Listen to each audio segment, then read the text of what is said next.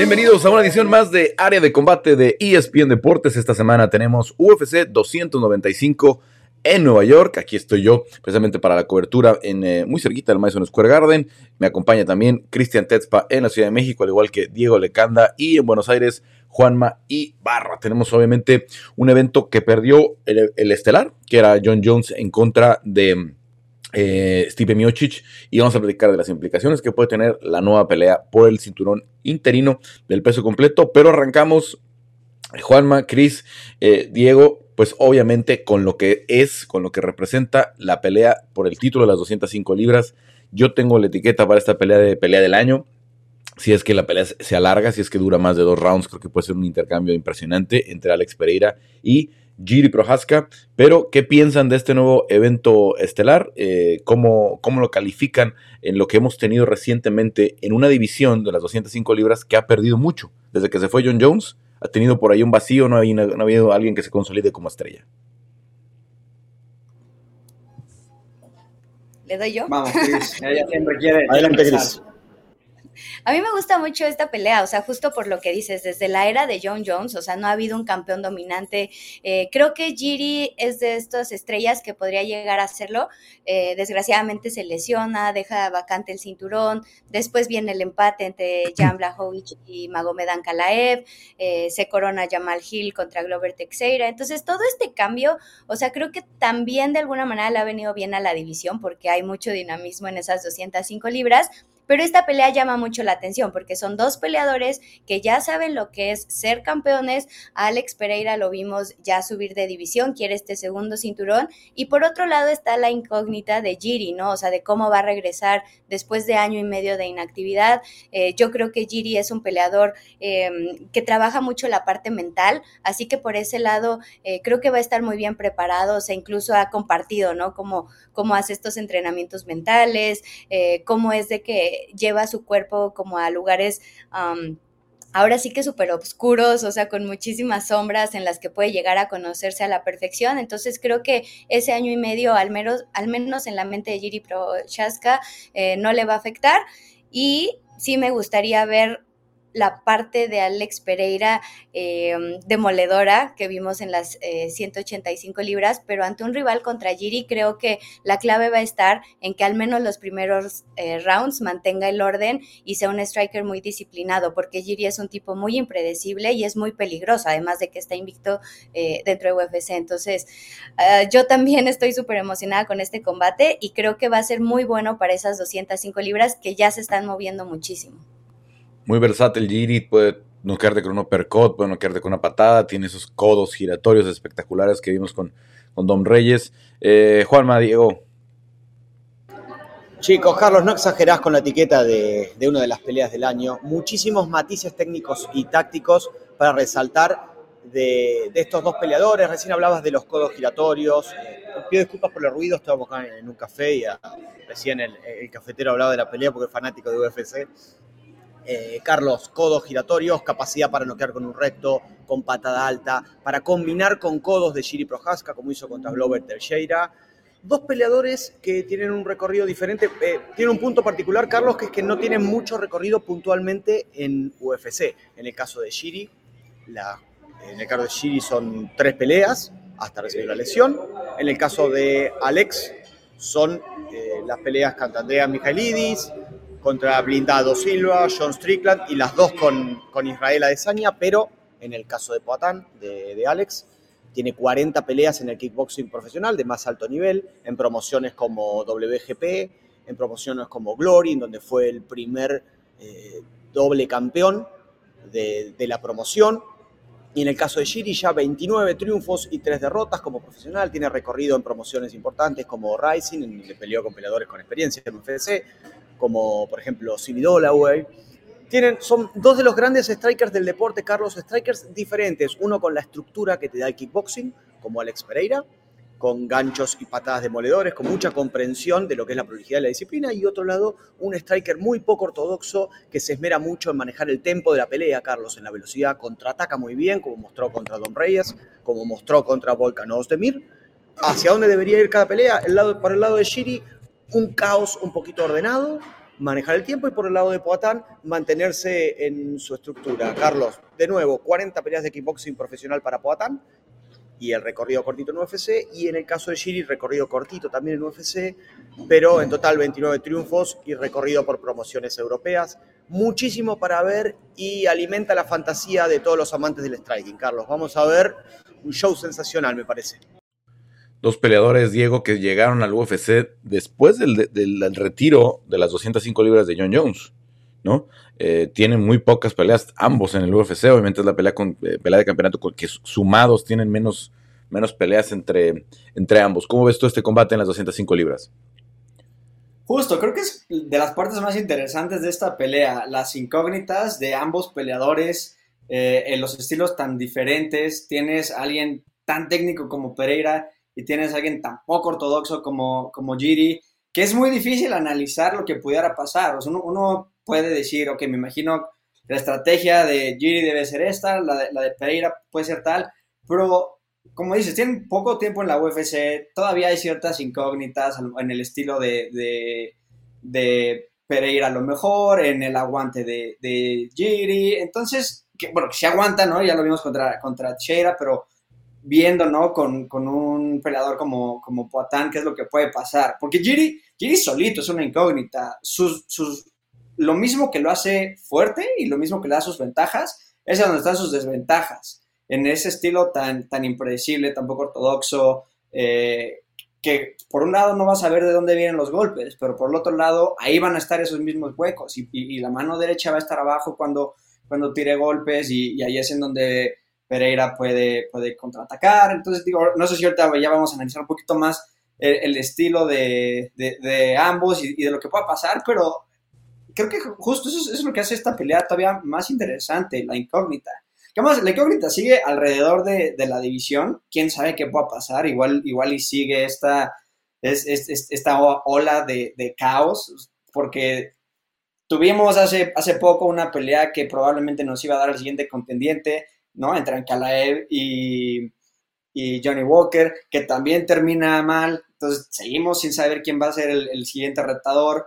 Como dices, eh, ahí está Jamal Hill. Entonces es, muy extraño, es, muy extraño por lo que sigue pasando la, la, división y ojalá quien gane se mantenga sano, pueda seguir defendiendo y empecemos a, ver un poquito más de estabilidad y además eh, que quien sea el campeón pueda empezar a hacer un, legado, que es lo que nos interesa con cada campeón, ¿no? Que empieza a defender, eh, que se empieza a cementar como, como lo siguiente, eh, the next big thing, ¿no? En, la división. Entonces, pues, cualquiera de los dos puede lograrlo y, cualquiera de los dos puede mantenerse. Entonces, es, cuestión de, que alguien se atreva a empezar y logre mantenerse ahí. Bueno, a ver, ya que, ya que dice Diego, y más que, eh, pues además de análisis, quiero ver sus pronósticos, ¿no? Viendo el choque, ¿quién se lleva esta pelea para ustedes? Carlos, yo lo veo. Me parece es, que, Chris, es que Chris empezó a hablar, pero está en mute. yo lo veo. le meto yo nomás, Chris. Me parece que los dos tienen caminos clave. Tal vez el de por el lado de, de Giri es el de la sorpresa y el de generar un caos para, para noquear con sus golpes ofensivos, pero veo más para el lado de la disciplina y la estructura de, de Carlos un striker de gran, un striker de gran recorrida en el kickboxing que ya ha enfrentado este tipo de, de peleadores. Recuerdo la pelea con Yusri Belgarui en kickboxing en Nueva York en 2018, cuando lo noquea con un recto de derecha. Si bien no era igual que Giri, me hace acordar un poquito el estilo. Eh, me parece que viene para el lado de, de, Alex. No sé si por knockout, me inclino más a una decisión final acorde a la prolijidad para patear a Vasco con esa patada derecha que usó muchísimo contra Vasco y que usó en la primera pelea contra Israel Adesanya, que lo conectó entre 21 a 22 veces, no recuerdo. Lo veo para el lado un poquito de, Alex, por el tema de la disciplina y de la estructura. Ahora sí, Cris, te escuchamos.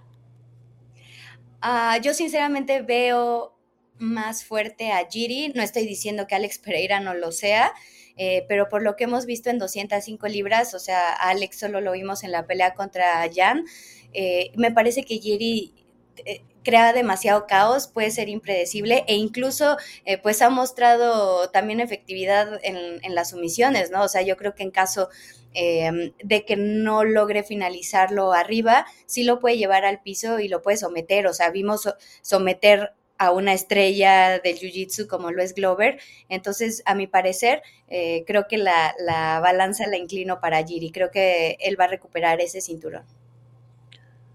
Bueno, eh, a ver, obviamente se da esa sumisión, pero qué clase de pelea fue, ¿no? Fue una batalla de cinco, de cinco rounds. Eh, a ver, este, Diego, tú, ahora sí que tu perspectiva de la pelea, tu, análisis y, y a ver, ¿quién gana? Es que acá lo que dice Chris es muy importante y creo que, que sí es eh, un punto todavía, pero también al mismo tiempo la, la, defensa de Pereira en el piso sí se ha mostrado suficientemente buena para, para, durar en contra de los mejores, ¿no?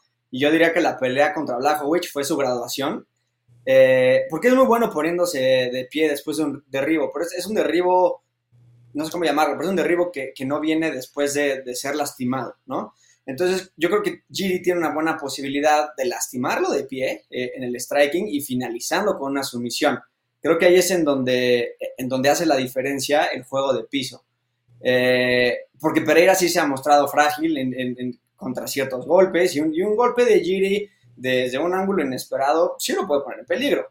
Eh, y el instinto finalizador de Giri pues es, top, ¿no? pero obviamente las ventajas de, de Pereira creo que son mucho más claras, tiene que ser paciente, tiene que ser más refinado, buscar un contragolpe que, como dije hace rato, va a estar ahí. Eh, las manos de Giri de repente no están en, donde, en donde deberían de estar para, cuidarse, entonces pues eh, siento que las herramientas de, de, Giri son un poco más amplias y, hay más posibilidad. Obviamente se va a tener que abrir paso y generar esas oportunidades, porque Patán eh, en eso tiene la, ventaja, ¿no? En, mantener su distancia, su ritmo, eh, circular, no dejar que se acerque Giri. ¿Va a tener que hacer una pelea larga o va a tener que hacer una pelea muy corta? Porque ah, en medio es en donde puede sufrir demasiado Pereira y, pero creo que también cinco rounds contra, contra Giri le, van a dar suficiente ventana para lastimar a, a Poitán y, conseguir por ahí un, una sumisión, un, choke, una barra de brazo, algo, ahí inesperado. Creo que, creo que lo va a lograr Giri. Bueno, en, general han sido un tiroteo casi todas las peleas de, de, de Giri Prohaska. Le gusta mucho el intercambio, se expone mucho porque le gusta hacer cosas también muy atrevidas y por ahí puede abrirle también una buena oportunidad a Pereira. Anoche tuve la oportunidad de estar ahí en el, en, el cuarto de entrenamiento con, con Alex y con, em, y con Glover. No les puedo contar mucho de lo que vi, pero eh, están trabajando mucho el piso, están trabajando obviamente mucho sabiendo que Yiri puede recurrir a algún tipo de sumisión. Eh, y obviamente están enfocando mucho en eso. Prácticamente ya trabajar el, el, afinar el striking de Pereira es difícil, un striking demasiado pulido, demasiado bueno. Y obviamente la evolución de Alex desde que está en Connecticut se ha visto en el sentido de la buena defensa, del derribo y de lo que puede hacer a nivel de lona. Eh, a ver, pasamos al evento. Te escuchamos, Juanma. Vos sabés que la semana pasada, ¿me escuchás bien, Carlos? Tengo un poquito de ruido de fondo. Sí, te escuchamos. ¿Se escucha bien? Eh, charlé con Pepi Staropoli, que estuvo entrenando en Danbury, Connecticut con ellos, y me comentaba, bueno, además de estar maravillado por cómo trabajaba el equipo de Glover, con Wellington Turman y demás, me decía, no sabes cómo ha evolucionado el juego de suelo de Alex. Es sorpresivo todo lo que ha aprendido y cómo se prepara para esta pelea.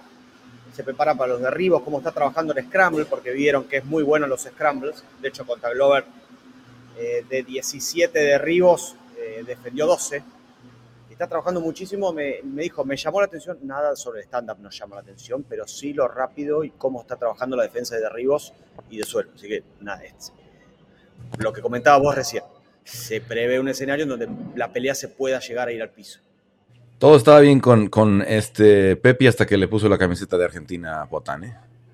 Muy forzado. Ah, eh, es un poquito forzado. Bueno, pero el vino con Glover, la foto del vino estaba buena. Eso no, no, no, no, es cierto, no es cierto. Este, eh, ah, además, eh, además, Alex aprecia mucho el, el, regalo, ¿no? Ayer estaba platicando con él de eso, como que no. Yo entiendo, pero además, como no le importa mucho el fútbol, no, no, no, no, no, no Alex no ve mucho la rivalidad ahí. la rivalidad entre Brasil y Argentina. En fin, eh, vámonos al evento coestelar. Eh, ya lo platicábamos hace unos días, eh, la pelea puede ser más competitiva. Estamos hablando de un tipo como Tomás Pinal, que parece ser la nueva cara del peso completo para los siguientes años, por el tema de la popularidad, por el mercado del Reino Unido, que, que responde muchísimo. Ayer también Tomás Pinal me, me, decía, bueno, es que yo no me considero una estrella, pero ya vendí tres veces seguidas el, el O2, ¿no? Ya llenó tres veces seguidas el, y con taquillas altísimas de 8 o 9 millones de libras esterlinas, que no son, son boletos muy caros, lo cual significa eh, que el que el público británico, que el público al menos en Londres sigue respondiendo muy bien y sigue disfrutando mucho de este deporte. Entonces, eh, si Thomas Pinal llega a ser campeón, pudiera ser una figura para los siguientes años. Pero enfrente, tiene un tipo de 31 años como Sergei Pavlovich, con una tremenda pegada, que trabaja, que pega duro con la izquierda, que pega con mucho volumen con la derecha y te va demoliendo, este, que es muy sólido en su caminar, y que además tiene una base de judo, perdón, de sambo y de, y, de lucha grecorromana, primero con la lucha grecorromana y luego la progresión al, sambo, que no hemos visto. Todo el mundo está pensando que si Tomás Pino lleva esta pelea al piso puede ganar fácilmente, pero la verdad es que la defensa de, de, Pavlovich todavía está por verse, ¿no? Lo que él puede hacer a nivel de lona. ¿Quién empieza? ¿Quién empieza? ¿Cómo en esta pelea? Chris.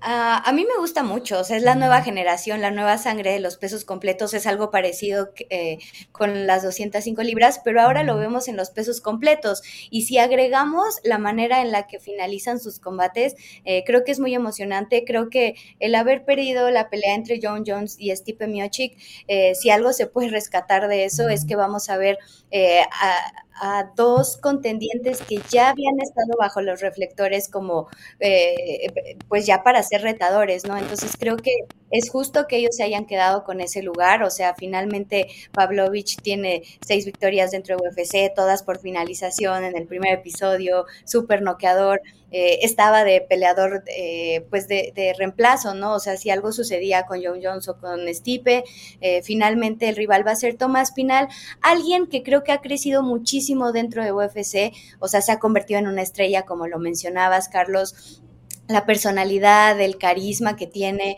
eh, le ayudan y obviamente el talento que ha desarrollado, eh, pues es a destacar, ¿no? O sea, ya ha tenido victorias importantes tanto de pie como en el piso. Yo veo a Tomás Pinal como un peleador muy inteligente y muy completo y eso creo que puede eh, darle un poco de ventaja sobre Pavlovich porque al final Tomás Pinal también ha sabido manejar toda esta presión. Es un peleador activo, digo, si dejamos de lado la lesión que tuvo y que estuvo fuera eh, generalmente es un peleador activo, creo que lo ha hecho muy bien después eh, de esa derrota contra Curtis Blades, se vio extraordinario en su regreso ante su público creo que eh, él llega en un gran momento y por otra parte Pavlovich, que es un peleador súper explosivo y creo que hay que tener cuidado con él y hay que ver lo que podría ser una pelea de cinco episodios.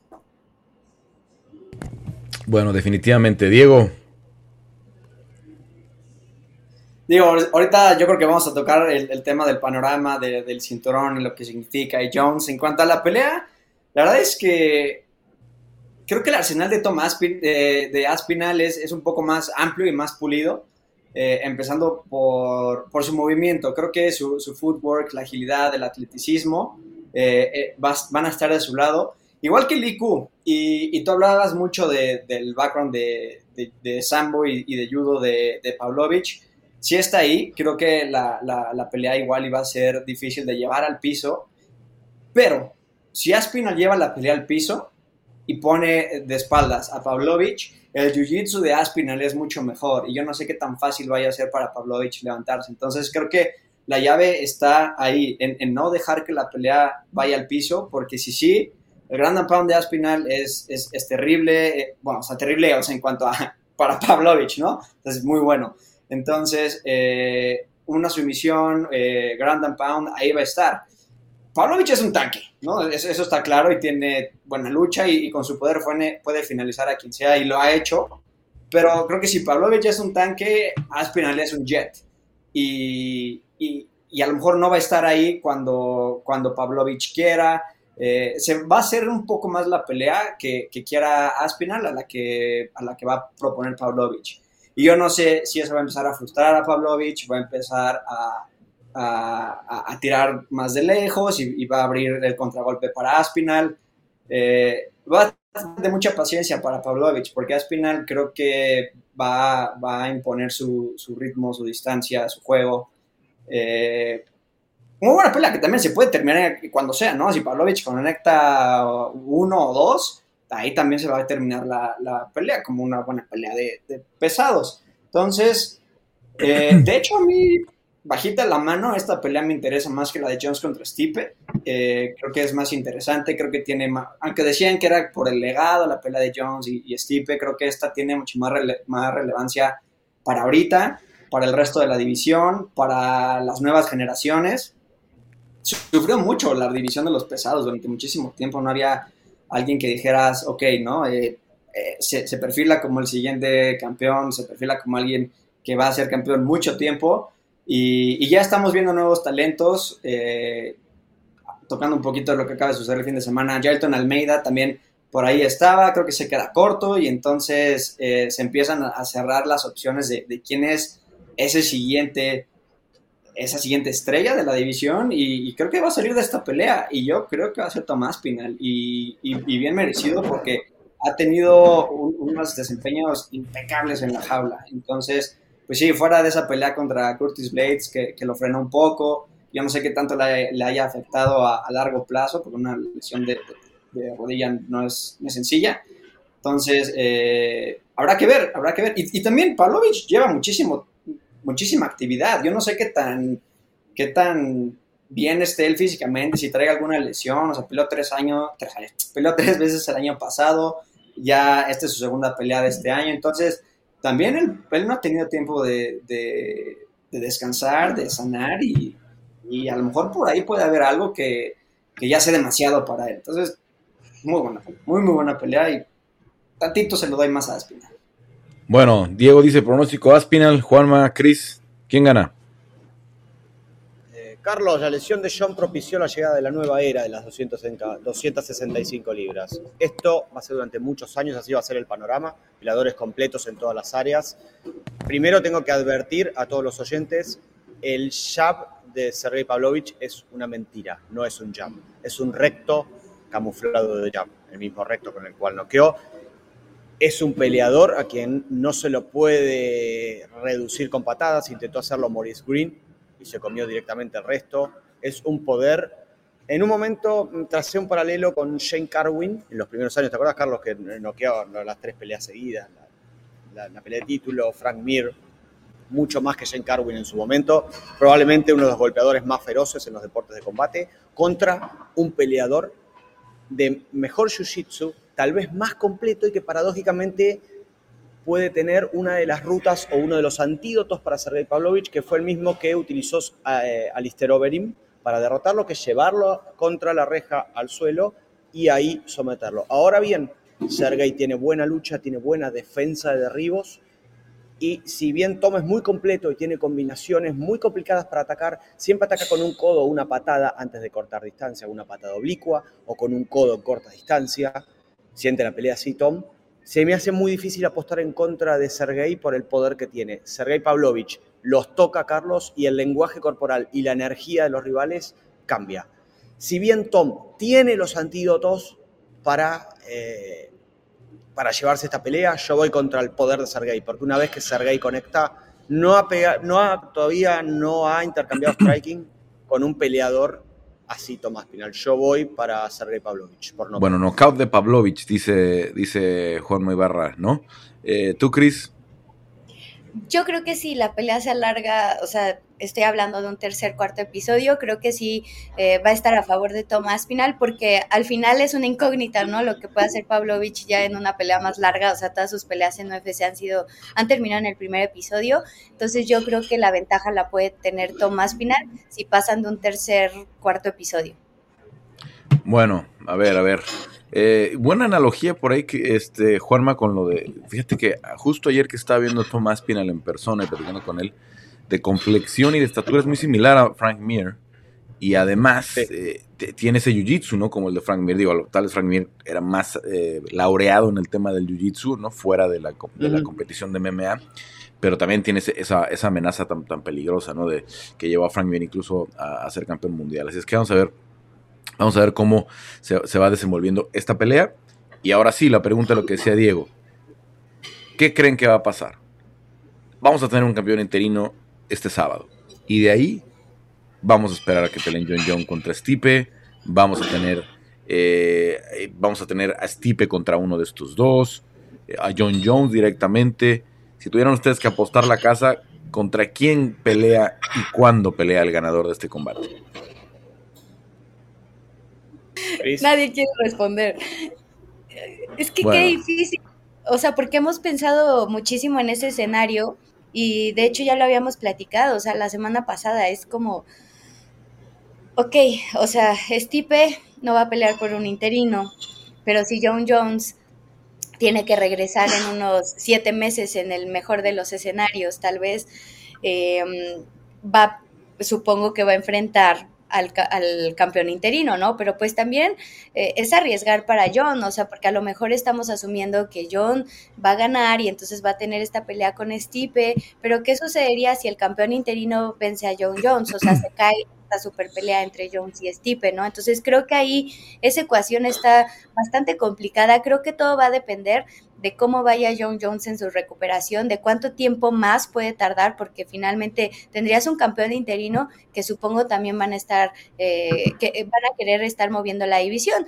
Jailton Almeida va a estar ahí, ganó la semana pasada, entonces por ahí podría haber algún combate entre Jailton y Cyril Gann y de ese ganador al campeón interino, pero también sería de tener muchísimo tiempo Stipe, que ha estado fuera otro muchísimo tiempo más. Entonces, eh, creo que todo va a depender de la lesión de John Jones y cómo vaya evolucionando. A ver, yo creo que Jailton se merece una oportunidad al, título, ¿no? Ya con lo que ha hecho. Pero perdió mucho crédito el sábado con el desempeño, ¿no? Que fue, no pudo finalizar a Derek Lewis, aunque fueron veintitantos minutos de control, no se lleva la victoria. ¿Sigue en la mezcla, Juanma? ¿Jailton o, o tiene que probar algo eh, Sí, Carlos, sigue en la mezcla pero me parece que tiene que probar algo más. ¿Sabes a qué, me hizo acordar, eh, chicos? ¿A qué me hizo acordar? A Sigil Gunn, cuando tuvo esas dos peleas muy aburridas contra Jelsinho Rosenstrike y contra Alexander Volkov, con la gente abuchando, con Dana diciendo que quería más acción y él diciendo, disculpen, pero tenía que ganar peleas. ¿Qué hizo eso? Aminoró la, el, el, paso de Cyril, pero después le garantizó una pelea de título, más que nada la primera con Jelsinho, que ganó por decisión una pelea en donde solo controló es un pasito adelante, pero no fue una performance como para decir tiene que ser próximo. Me parece que le queda o una con Carrie Blades o otra con Cyril Gunn precisamente. Si la gana, ya sea divertido, ya sea aburrido, ahí entraría en la discusión, Carlos. No sé si están de acuerdo. Pues sí, está pendiente esa con, con, eh, con Curtis Blades, que era el original evento estelar en Sao Paulo. Diego. Sí, ah, la cuestión, yo creo que todo lo que está sucediendo con Stipe y, y John es, es, paralelo a todo lo que está sucediendo con el resto de la división y nunca, nunca van a cruzar esas líneas. Yo creo que, no sé, habría que ver la, intención de, Jones, pero yo, yo me imaginaba que de ganar esta pelea contra Stipe ya se hubiera retirado.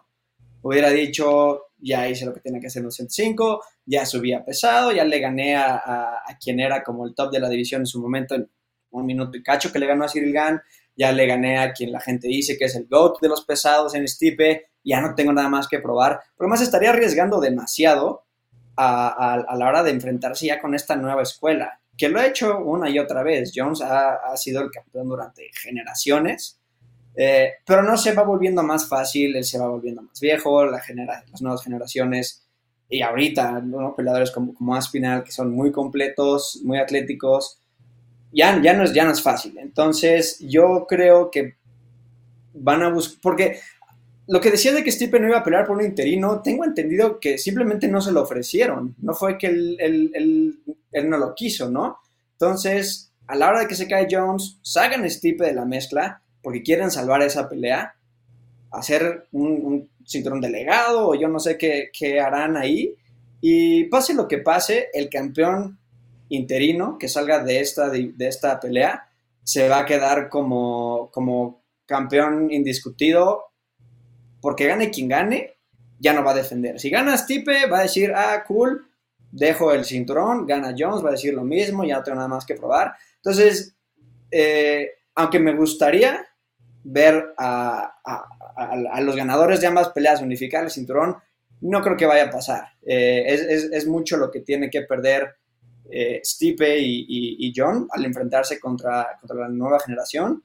Y, lamentablemente, pues va a ser, va a ser una. No va a haber una unificación como tal, simplemente los cinturones, eh, o sea, el cinturón del, indiscutido se va a ir con, el ganador y, vamos a tener a, un indiscutido nuevo. Eh, tocando el punto de, de Almeida, sí creo que necesite una pelea, pero además una pelea muy específica, la de Curtis Blades, porque, ok, ya vimos que, pues sí, puede llevar al piso a alguien y someterlo, pero alguien que lo vaya a neutralizar y que ponga su, striking a prueba, nos va a decir bien en dónde está eh, eh Almeida. Si no, la verdad es que no me interesa una pelea contra Sid Gunn porque creo que, que podría repetirse la historia de de John Jones, ¿no? Alguien que lleve a Gan al piso y, lo someta. Eh, y puede repetirse la historia de, contra Derek Lewis, que Hilton lo lleve al piso y no lo someta, pero lo controle. No es algo que me interese ver ahorita otra vez un grappler contra un striker. Hilton necesita probarse como peleador de artes marciales mixtas. Alguien que ponga a prueba sus manos, alguien que ponga a prueba su grappling también y, y, es la pelea que tiene que hacerse porque es la que ya estaba y, lamentablemente se cayó.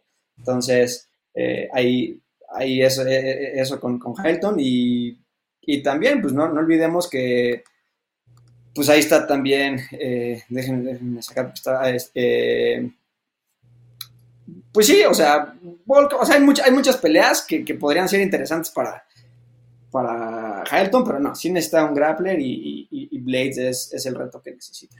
Bueno, el, panorama pinta para que John pudiera regresar más allá del verano, dijo ocho meses de Ina White, pero es una lesión complicada, vamos a ver cómo, cómo se, desarrolla y qué tal eh, le, va en la rehabilitación. Yo creo honestamente que será hasta el próximo año, así es que veremos algo en el peso completo, algo en el título de peso completo, al menos en el primer semestre, ya sea con Aspinal o con Pavlovich, y veremos pues ya el sábado quién es el nuevo campeón, eh, el nuevo campeón interino. Pasamos a la... Em, a la división, a las peleas eh, latinas que nos importan, ¿no? Primero, eh, Lupita Godínez. Lupi Godínez tiene una pelea con Tabata Richie muy importante. Eh, no está en el orden así en la cartelera, pero quiero hablar primero de esa porque Lupi ya está clasificada en el top 15. y si hablamos de un latino, tenemos a estos cuatro mexicanos que ya pelean por el cinturón. Chito Vera que va a pelear por el cinturón con, con, con Sean O'Malley.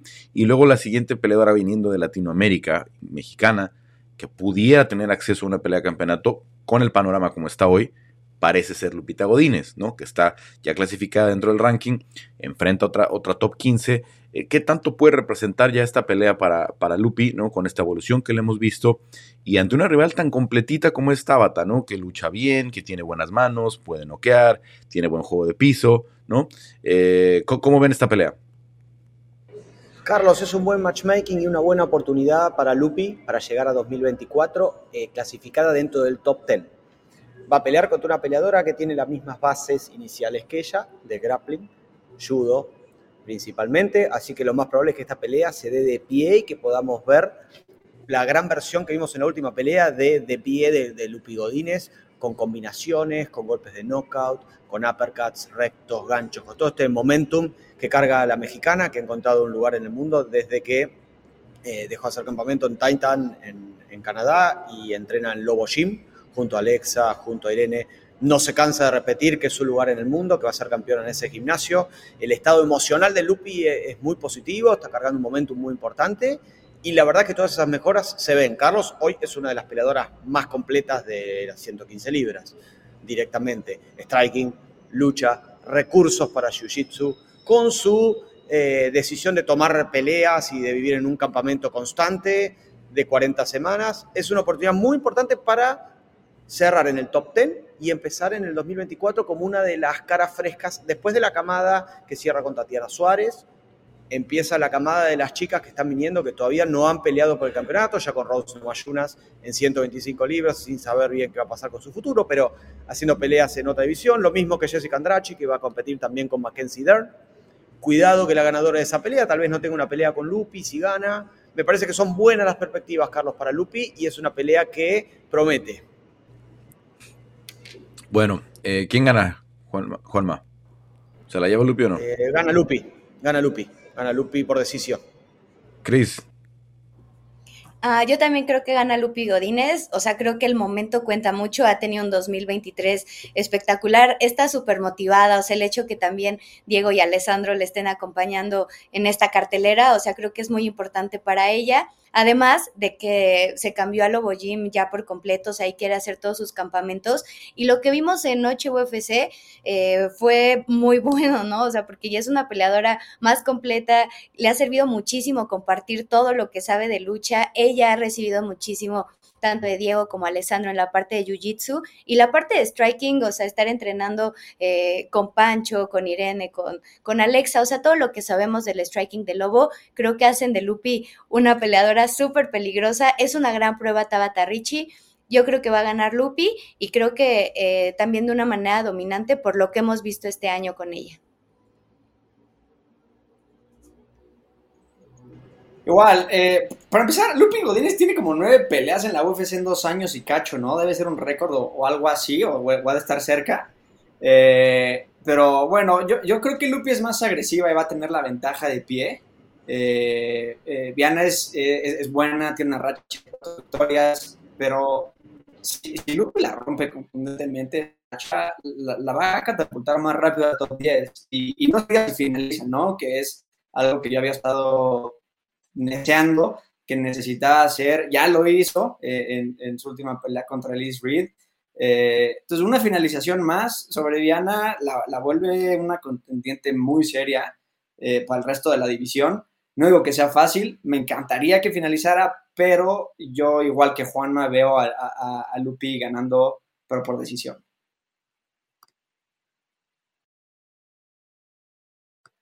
Estás en mute. Muchas cosas interesantes para Lupi en este campeonato, ya tomando en cuenta que es el segundo completo en Lobo, que va a estar Alessandro, que va a estar Diego. Eso me, causa curiosidad. No va a poder estar Diego López en la esquina, ni de Alessandro, ni de Lupita, porque obviamente él, cierra, el, él abre la cartelera estelar y cierra estas tres peleas consecutivas donde van a estar los peleadores del Lobo Gym. Pero está su hermana eh, su hermana Ana, la hermana, una de las dos hermanas luchadoras que tiene Lupi, por primera vez va a estar en su esquina eh, de UFC. Está Francisco Grasso, obviamente. Entonces es una eh, nueva variación para su campamento. Y precisamente por eso quiero pasar a lo de Alessandro. Alessandro, va, Lupita es la, está en, las preliminares, luego las preliminares las cierra Alessandro Costa en contra Steve Ersek. ¿Qué opinan de esta pelea? Steve es un, un gran prospecto, lo vimos debutar muy bien especialista en sumisiones también. Eh, pero vaya, Alessandro tiene muy buen juego de piso, tiene un armbar muy sólido, eh, tiene muy buenas manos, obviamente han mejorado cada vez más y siguen afinándose muchísimo. ¿Qué pasa en esta pelea? Carlos, me parece que va a ser otra pelea que se va a mantener de pie. Son dos campeones regionales. A, Steve ya lo teníamos visto en Eternal MMA, una de las promociones más importantes de Australia que vemos por UFC Fight Pass. Es un peleador que eh, ha destronado a Shannon Ross, otro, otro peleador proveniente de, Contender Series. Bueno, eh, Steve no, pero Shannon Ross, peleador que pasó a UFC luego de ganar en Contender Series. Tiene muy buen suelo, muy buena lucha. Le ganó en su debut a David Borak, tomó una pelea en corto aviso y le ganó. Entonces también es un paso importante para, para Alessandro después de haber derrotado a Jimmy Flick, porque si se llega a imponer en esta pelea, directamente va a entrar al ranking. Yo estoy impresionado con el striking, Carlos, que, ha trabajado, cómo lo ha refinado, cómo ha cambiado. Ese, recordemos que eh, Nono Costa es el campeón histórico de las 125 libras de Lux Fight League. Lo hemos visto de que comenzó a pelear en el profesionalismo prácticamente. Tiene, es muy completo, ha trabajado muchísimo la lucha, ha mejorado, otro de los prospectos que ha mejorado muchísimo desde que trabaja con Pancho Grasso. Así que, Carlos, lo más probable son dos artistas de la sumisión. Lo más probable es que veamos un intercambio de pie a plena combinación y yo voy con, realmente voy con Alessandro, Carlos. Me parece que tiene un striking muy pulido y el hecho de saber que tiene los recursos de un cinta negra en el suelo hace que pelee con muchísima más tranquilidad en el stand Yo voy por una decisión para Alessandro. Alessandro que viene de ganar después de un debut durísimo. Les tocó un debut, durísimo a los dos, ¿no? Tanto a Alessandro como a Diego les tocó debutar con clasificados de su división, ¿no? Tal vez más duro a Diego con este Mozart, pero a Mira Albasi que pues ya está ahí también alineado entre los candidatos al título de las 125 libras. Fue el debut de Alessandro Costa en diciembre del año pasado, así es que no era una pelea nada fácil. Diego, Cris. Eh, yo creo que Steve eh, Steve Ersex iba a buscar eh, llevar la pelea al piso, o sea, finalmente pues es su máxima fortaleza y creo que la ventaja de Alessandro está ahí, o sea, porque él sabe perfectamente qué hacer si la pelea se va al piso, como tú dices, o sea, enfrentarse en su primera pelea a Miral Basi y además lucir bien eh, a pesar de la derrota, o sea, creo que fue un buen aprendizaje para él. Después finaliza su segunda pelea y creo que todo lo que ha aprendido Alessandro durante estos meses, estos años ya dentro del Lobo Gym es muy importante. Él tiene muchísimas ganas también de seguir mostrando el striking, de cómo ha mejorado, de ser catalogado como uno de los peleadores más completos en 125 libras. Creo que ahí puede estar la clave. Creo que Alessandro eh, va a querer intercambiar y creo que Ersek va a querer derribar en cuanto, se, en cuanto sienta los golpes y las combinaciones del brasileño, ¿no? Entonces yo creo que eh, Alessandro con esa experiencia que tiene en el piso puede salir de problemas y creo que de pie sí es mucho mejor, al menos lo que hemos visto hasta este momento, creo que sí es mucho mejor con el striking. Diego. Eh, antes, ¿Por qué nadie me dijo que estoy bien, güey? Hace rato estaba hablando de la pelea de, de Lupi y dije Poliana Viana como 100 veces y... Solo dijiste Poliana. Estaba Solo dijiste Poliana. O sea, estaba hablando de la peleadora correcta, pero le estaba diciendo el nombre incorrecto y ahorita me di cuenta. Entonces, bueno, eh, disculpen, es, es, el, es la mala dormida. Pero habría, hablando de, hablando de, de Alessandro, me rehuso a pensar que Alessandro pueda perder contra alguien que su apodo es Astro Boy. Y yo soy un nerd y me encanta Astro Boy, pero si eres un adulto y tienes Boy en tu apodo, no puedo con eso. pero ya siendo realistas, sí es una pelea difícil. Eh, que yo la verdad, a diferencia de, de, lo que dice Chris, yo, dudo que llegue al piso, porque son, son dos grapplers eh, y es en donde más cómodos se sienten. Eh, y creo que comparando el striking de ambos, yo le tengo que dar la ventaja a, a Creo que es, es, más calmado, obviamente tiene la, ventaja en la distancia. Entonces, si alguien busca el Jiu-Jitsu, yo creería que es Alessandro. En donde sí creo que tiene más, más herramientas. Pero, pero aún así no sé si sea suficiente. obviamente yo espero que, la pelea la, la, gane Alessandro, pero la veo muy difícil. Creo que Ersek no le va a, dar mucho chance de acercarse. Eh, y es ahí en donde Alessandro necesita estar más, más este, más enfocado, ¿no? En, el striking, en entrar, en cerrar la distancia, en llevar la pelea al, clinch, porque yo no creo que se sienta muy cómodo de, de llevar a Alessandro al piso. Entonces, si Alessandro logra cerrar la distancia, controlar y, castigar un poco en, la reja, va a empezar a, mermar un poquito a Erseg y, echar la balanza hacia, hacia su lado, ¿no? Entonces, una pelea muy difícil. Yo confío y creo en Alessandro, pero, pero no, la, no la siento tan como, ah, ok, la va a ganar Alessandro. Creo que, creo que va a tener que, sacar algo increíble y, a partir de ahí todavía va a crecer más su nombre. Y bueno, cerramos las peleas de los eh, las peleas de los eh, latinos. A ver, perdón, aquí ya lo está pasando un poquito extraño. Eh, cerramos las peleas de los latinos con obviamente con Diego López, ¿no? Que estaba como la tercera pelea de la cartelera, cuando vienen los cambios, ahora va a abrir la, cartelera estelar en un combate bien interesante con Pat Sabatini, un choque de luchador contra Jiu-Jitsu, ¿no? Los dos tienen buen piso, los dos también les gusta intercambiar. ¿Cómo ven esta pelea? Es similar a la anterior, Carlos. Tenemos dos nuevos artistas de la sumisión. Pat Sabatini es un gran luchador, pero además eh, tiene muchísima técnica y muchísimo fundamento de Jiu-Jitsu. No tanto como Diego, que también es otro cinta negra, amigo de toda la vida de, Alessandro, compañeros de entrenamiento en Lobo Gym, entrenadores del Lobo Gym de Jiu-Jitsu. También es otra gran oportunidad para dar un paso adelante, Carlos. Y me parece que lo mismo, vamos a ver mucho de pie porque ninguno de los dos va a querer probar al otro porque saben que son dos artistas de lo que esto agarre grappling. En el suelo, poquito más de ventaja para, para Diego siempre con la amenaza del armbar, que Diego lo hace muy bien, o con el triángulo, son las dos grandes llaves de Diego en el piso. Pat tal vez un poquito mejor en lo que es derribos, son derribos de lucha, trabaja muy bien los chicos de Márquez MMA en Filadelfia, este tipo de lucha, lo hace también Joe Pfeiffer, lo hace también André Petrovsky, esa es una muy buena escuela, una de las mejores del mundo y trabajan mucho la lucha. Lo veo mejor de pie a Diego, que es infinitamente mejor al Diego que vimos en Dana White's Contender Series contra Joe Anderson Brito, eso que Joe Anderson Brito es una de las potencias de la división, así que esta va a ser otra pelea que voy a ver. Le picaron los ojos a Diego, esa pelea no cuenta.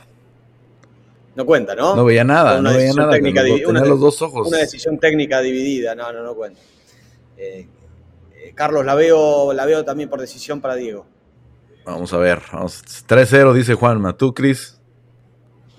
Yo también creo que Diego eh, tiene las herramientas para ganar. Pat Sabatini es una buena prueba, o sea, porque es un peleador que tiene mucha experiencia em, en el piso, que además ha sometido a muchísimos rivales, tiene más peleas dentro de UFC, entonces creo que es una buena prueba para Diego. Eh, creo que el momento de Diego cuenta muchísimo, se está consolidando como una estrella, porque además después de esa pelea contra Mopsar, la gente lo ha seguido mucho, la gente eh, pues ya lo quiere mucho y eso te habla pues también del lugar que tiene dentro de de, UFC 295, ¿no? Es una de las carteleras más importantes del año, la del aniversario, y estar en Nueva York en la cartelera estelar habla mucho de la calidad de Diego. Entonces, me parece que él tiene eh, pues las herramientas para ir al piso y someter, aunque Pat Sabatini ya sabemos la calidad que tiene también en esa defensa, pero creo que Diego también tiene mucho poder arriba. Y si puso en aprietos a alguien como Mofsar, no puedo imaginar qué es lo que puede hacer también contra Pat Sabatini. Entonces, yo también pongo la ficha para Diego. Vámonos, Diego. Igual, yo, yo voy con, el tocayo 100%. Sabatini, como dijeron, ¿no? Suele llevar las peleas al, piso y, finalizar, pero no lo hace como lo hace Diego, ¿no? No se le acerca. Entonces, yo creo que es probable que la pelea se dé de pie, en donde Diego tiene más, eh, entre comillas, áreas de oportunidad, eh, yo creo, según su oponente. Pero aún así, la altura y el alcance de Diego están, están de su lado y, Sabatini va a tener pocas maneras de acabarlo.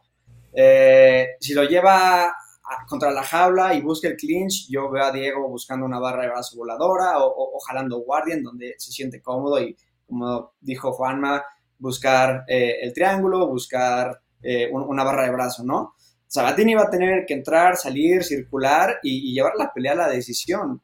Ahora, en el striking yo siempre he sentido que, Diego tira algunos ganchos muy abiertos y, es, y, anunciados y es en donde siento que Sabatini puede capitalizar con, un buen cabeceo y, buen boxeo, ¿no?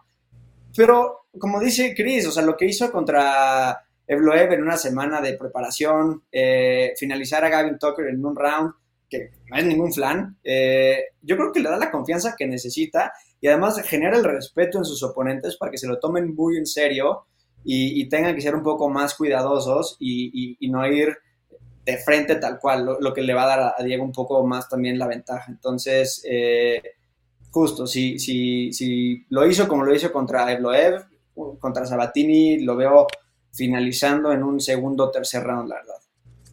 Bueno, también ahora sí que con todo el respeto que está ganando Diego, lo van a estudiar más, ¿no? Porque Evloev tuvo pocos días para prepararse para él, tal vez Gavin Tucker no, no le dio el, lugar que se merecía a Diego, que está ahí, ¿eh? Que está ahí. Y la verdad es que UFC piensa que es un peleador que puede estar en el top 15 el, a principios del próximo año, si es que no nos sorprenda que ya la próxima pelea que le, veamos, si es que gana Diego, sea con un rival clasificado. Em, cerramos la presencia latina eh, con, eh, obviamente está eh, John Castañeda, ¿no? Con, con, con Kang una pelea bien interesante. El coreano viene de ganarle a, a, Cristian Quiñones, ¿no? John se metió en buena racha, por ahí tuvo una, derrota, pero vuelve a ganar. ¿Cómo ven a, Castañeda para lo que viene del, del, del, resto del, bueno, para lo que vendría en el 2024, sobre todo en esa división? Donde ya hay varios latinos en el top 15, donde tenemos a Jonathan Martínez, donde tenemos a Adrián Yáñez, donde tenemos a, a Cris Gutiérrez, ¿no? ¿Cómo ven a, Castañeda y lo que puede darle una victoria? Pues nadie dice nada. Yo le doy mucho chance, la verdad, y soy muy fan de, de Kang. La verdad es que me, ha gustado eh, como pues sí, como la, frescura que ha habido de, de, Asia en la UFC, porque no han habido muchos exponentes y creo que siempre traen estilos interesantes. Eh, me, gusta mucho lo que hace, pero, pero John, John Castañeda, pues la verdad es que lo ha hecho muy bien contra oponentes que creo que son de, de mayor nivel. Entonces va a ser una pelea de, de, pie, yo creo, totalmente. Y, y, con, una, con una buena finalización de parte de, John Castañeda, pues un, un, performance of the night.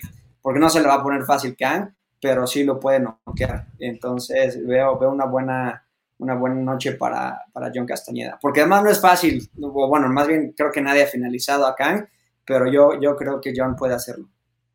Hay que ser precavidos, ¿no? Porque ya le pasó con Daniel Santos a John Castañeda, ¿no? Que, se puede encontrar por ahí eh, una derrota. A ver, Juan Macris, ¿quién le entra?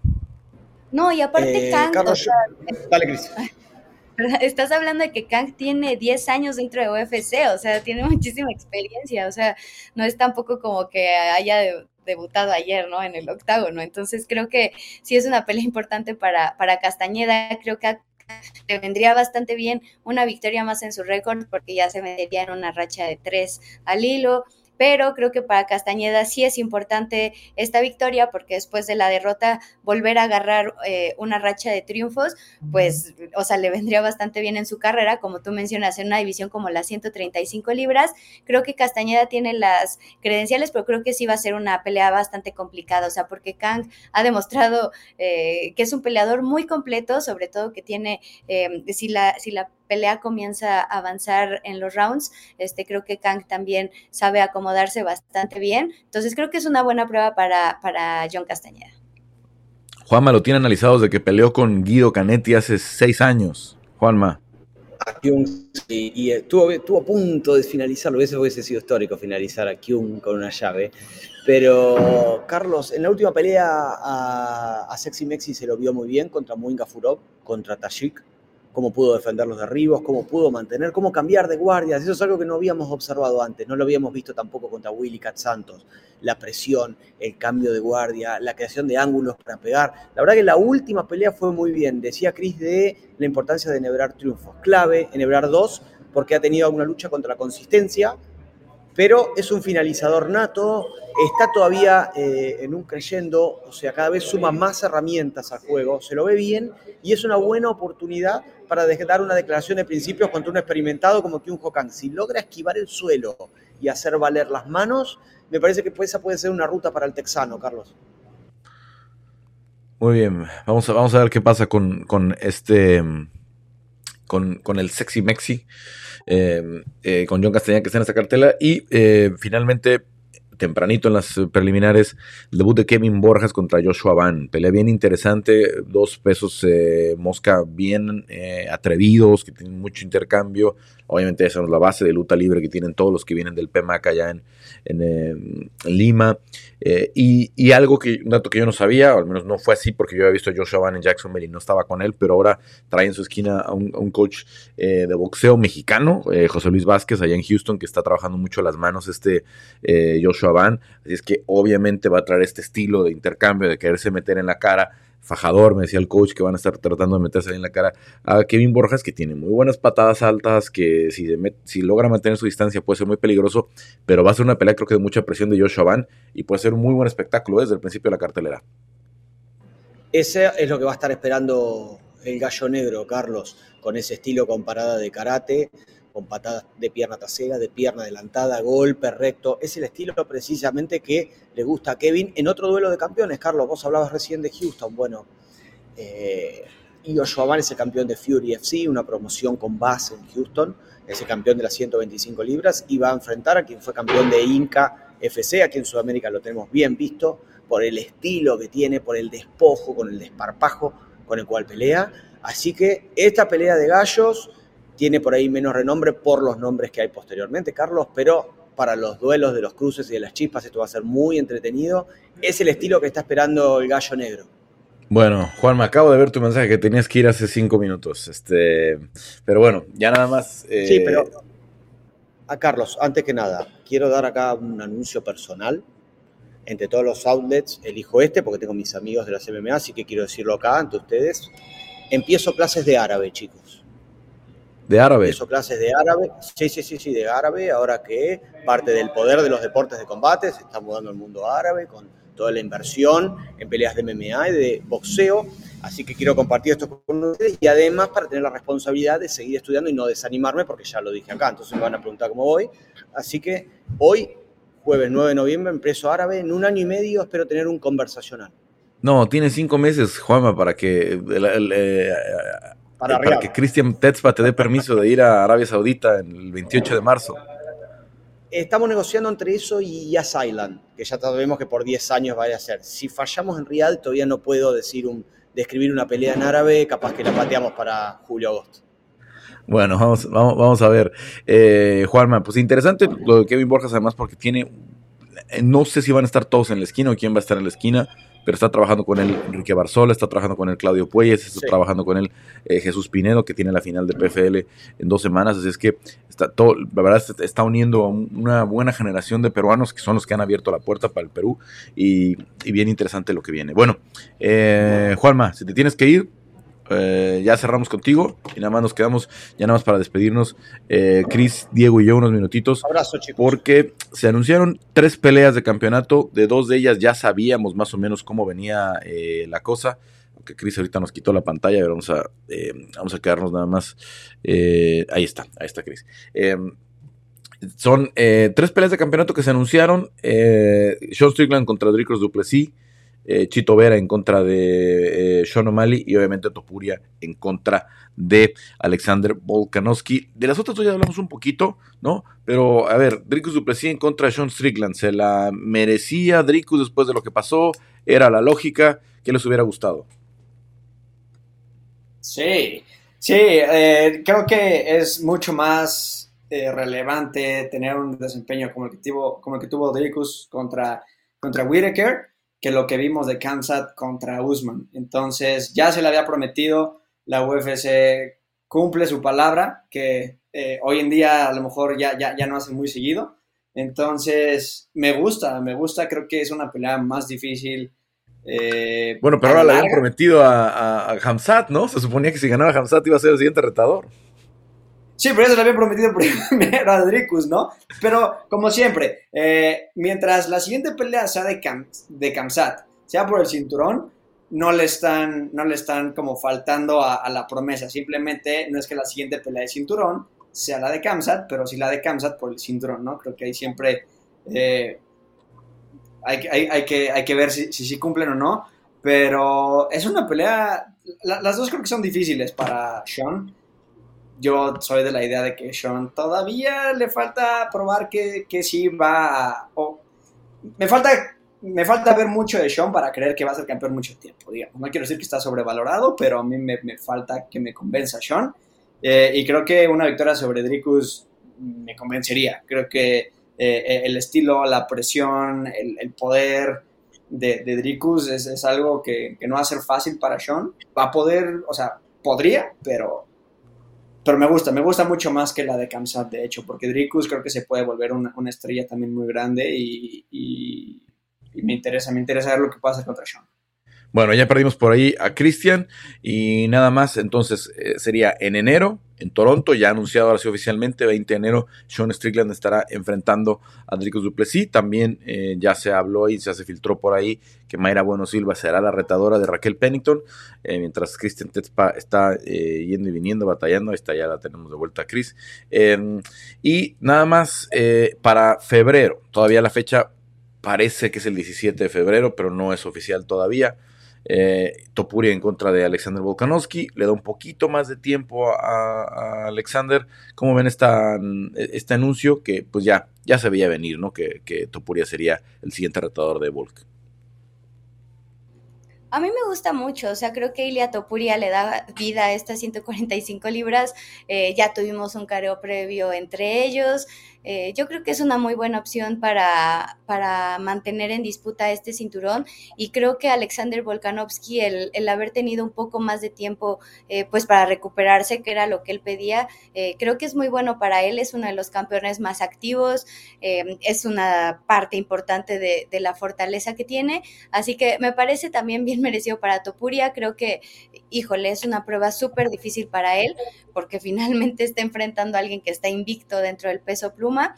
Eh, pero creo que podemos ver una gran pelea eh, si los dos salen con el 100% de ese potencial. O sea, a mí me parece que además es grandísimo, ¿no? Para la región, para eh, España que está también creciendo muchísimo y el hecho de que Ilia Topuria ya esté peleando por este cinturón que se mantenga invicto, o sea, crecen muchísimo esas expectativas. Bueno, pues sí, sí, la verdad es que todo el fenómeno en España va a ser muy grande y de entrada Elia Topura publicaba que es en Los Ángeles, aunque la sede no es, todavía oficial. Probablemente sea en el sur de California. Vamos a ver eh, cómo se termina anunciando. Y la que también ya tiene, eh, pues al menos estelar, es UFC 299. Chito Vera en contra de Sugar Sean Otra pelea que ya sabíamos que venía, pero alguno de los dos tiene inconveniente con esta pelea. Alguna de las dos les parece injusto que, que haya sido Chito Vera, porque obviamente hay mucha gente que defiende eh, el reclamo de eh, Merat ¿no? que quería ser el siguiente retador.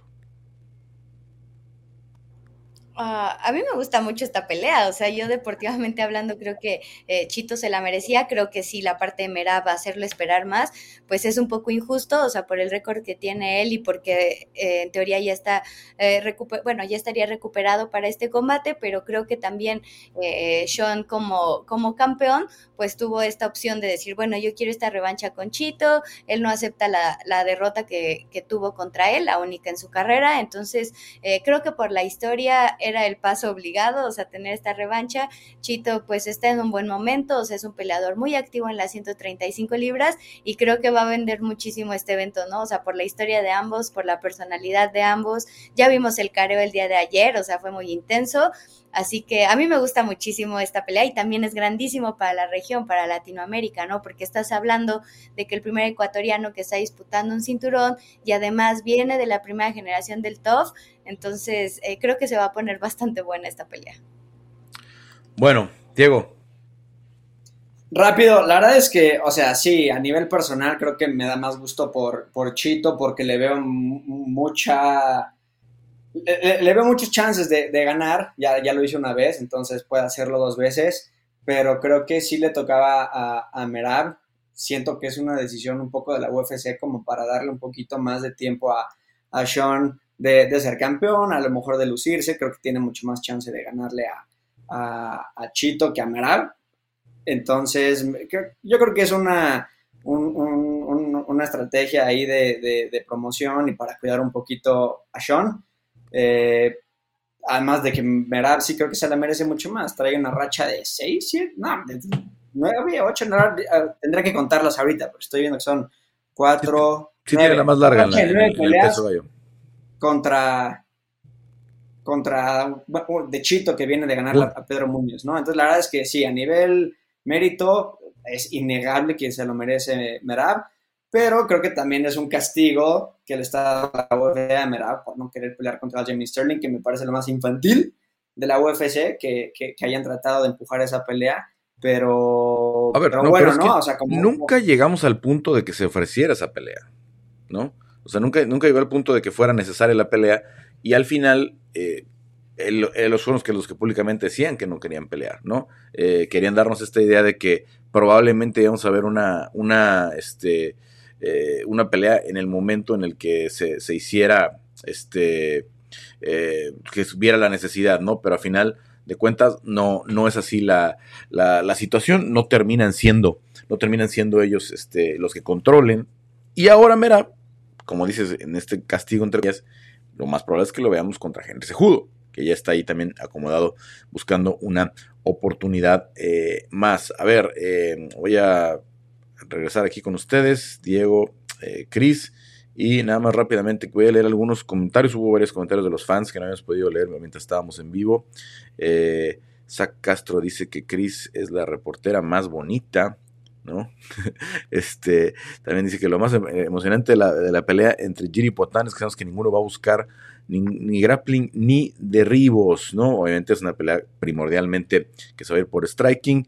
Eh, también acá nos dicen Prochaska por knockout o sumisión. Alex lució muy mal contra Jan en su última pelea. Un ya casi, Jan casi en retiro. Yo no creo ni que Jan esté casi en retiro. Ni creo que calcules la cantidad del reto que es enfrentar a Jan Blakovic, y si no, pregúntenle a, Israel Adesanya, ¿no? Lo difícil que es eh, pelear con, con Jan eh. Y algún comentario más. Eh, Boy Giri y Aspinal, aunque no sean los favoritos. Eh, mm, luego, después de John Jones, la pelea más emocionante de los pesos completos es Pavlovich contra Gan. A mí no se me hace, pero bueno, si es una pelea que puede estar en el, en el escenario y que pudiera, si las cosas se acomodan, incluso llegar a ser por el cinturón. Vamos a ver cómo se da, porque obviamente Pavlovich tendría que ganar y le faltan un par de peleas a este, eh, a Cyril Gan, ¿no? Para volver a ser pelea de campeonato, ¿no? Porque ya perdió en dos ocasiones la pelea de título, ¿no? Ya perdió con Francis Ngannou y con John Jones. Eh, Dan dice, voy con Diego, Giri y Aspinal. Eh, bien merecido para Dricus Duplessis, estilo complicado para Strickland, y sobre todo la pegada, ¿no? Si puedo finalizar a, a Rob Whittaker, puede finalizar a cualquiera. Eh, ¿Qué tal el reto de Mokaev a Brandon? Bueno, pues obviamente Mokaev ha venido rotando a todo el mundo y ahora que Amir Albasi anunció que está fuera porque lo hospitalizaron, ¿no? Lo tuvo que pasó por cirugía, pues no hay rival para Brandon Moreno y, parece que están trabajando otra cosa para Manel Cape para el mes de enero. Entonces, pues no sería tan loco, ¿no? Creo que es un salto muy importante para Mokaev. Está relativamente verde para alguien como Brandon, que ya peleó seis veces por, una, por el cinturón, ¿no? Pero vaya, de que la pelea puede ser buena, puede ser buena, ¿no? Yo, yo pensaría que es, muy temprano todavía para Mokaev. Eh, eh, la muchacha que está con ustedes pelea en MMA, no, hombre, no. Nada ella nada más le gusta correr. Eh, Ve a Lupi terminando la pelea en el segundo round, dice Chuy Martínez. Y saludos desde Barcelona, Cataluña. Gracias a, todos los que nos siguen. Bueno, hasta aquí llegó el área de combate esta semana. Muchas gracias por acompañarnos. Muchas gracias, eh, Chris. Muchas gracias, eh, Diego. Eh, también a, Juanma, que se tuvo que esperar un poquito antes. Y, como siempre, suscríbanse a área de combate y ESPN Deportes en todas las plataformas de podcast. Y también, pues obviamente, ya saben que pueden seguir por acá el video. Gracias, Chris. Gracias, Diego. Gracias, cuídense. Gracias a todos los que nos vieron. Saludos. Bueno, nos vemos muy pronto.